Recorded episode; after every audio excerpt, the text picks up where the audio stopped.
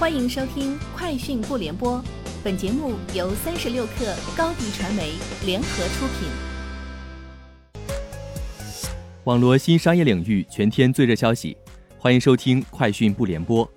今天是二零二零年十月十六号。首汽约车已经于近期完成 C 轮融资，金额为数亿美金。对此，首汽约车官方回应称不予置评。此时距离手机约车上一次融资已经过去三年。根据公开资料显示，二零一七年手机约车曾在一个月内融资十三亿元。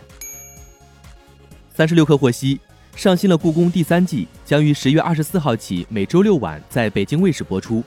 本季将以青年设计力量为突破，集结全国设计类高校学子、优秀青年设计师竞争上岗，共同为故宫文创上新助力。达达集团旗下京东到家与振华超市宣布达成合作，双方将在活动营销和商品管理等多个领域全方位开展合作。振华超市首批上线京东到家的门店集中在青岛和烟台两个山东省内重点城市，后续各城市门店将分批次陆续上线。今年年底前，烟台区域门店将入驻京东到家。明年年中前完成山东省内包括聊城、青岛、威海、潍坊、临沂、东营等城市和河北省所有门店上线。振华超市也将首次参与京东到家发起的幺零二零购物节。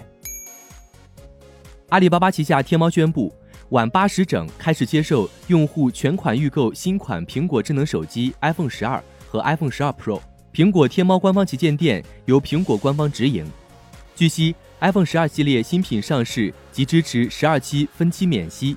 与此同时，中国移动、中国电信、中国联通等三大运营商宣布与天猫达成战略合作。消费者在天猫双十一前，在三大运营商的天猫官方旗舰店购买新品，即可享受独家补贴政策。苹果公司宣布改变其应用商店政策，允许开发者在应用正式发布前最多一百八十天提供预购服务。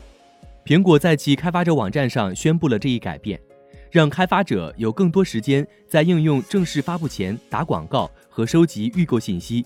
苹果称，利用这段较长的交付期，开发者可以建立用户对 App 中的功能、服务和内容的更高期待，并鼓励更多用户预定。据特斯拉官网消息，特斯拉将 Model 3标准续航版加的续航里程从二百五十英里更新至二百六十三英里。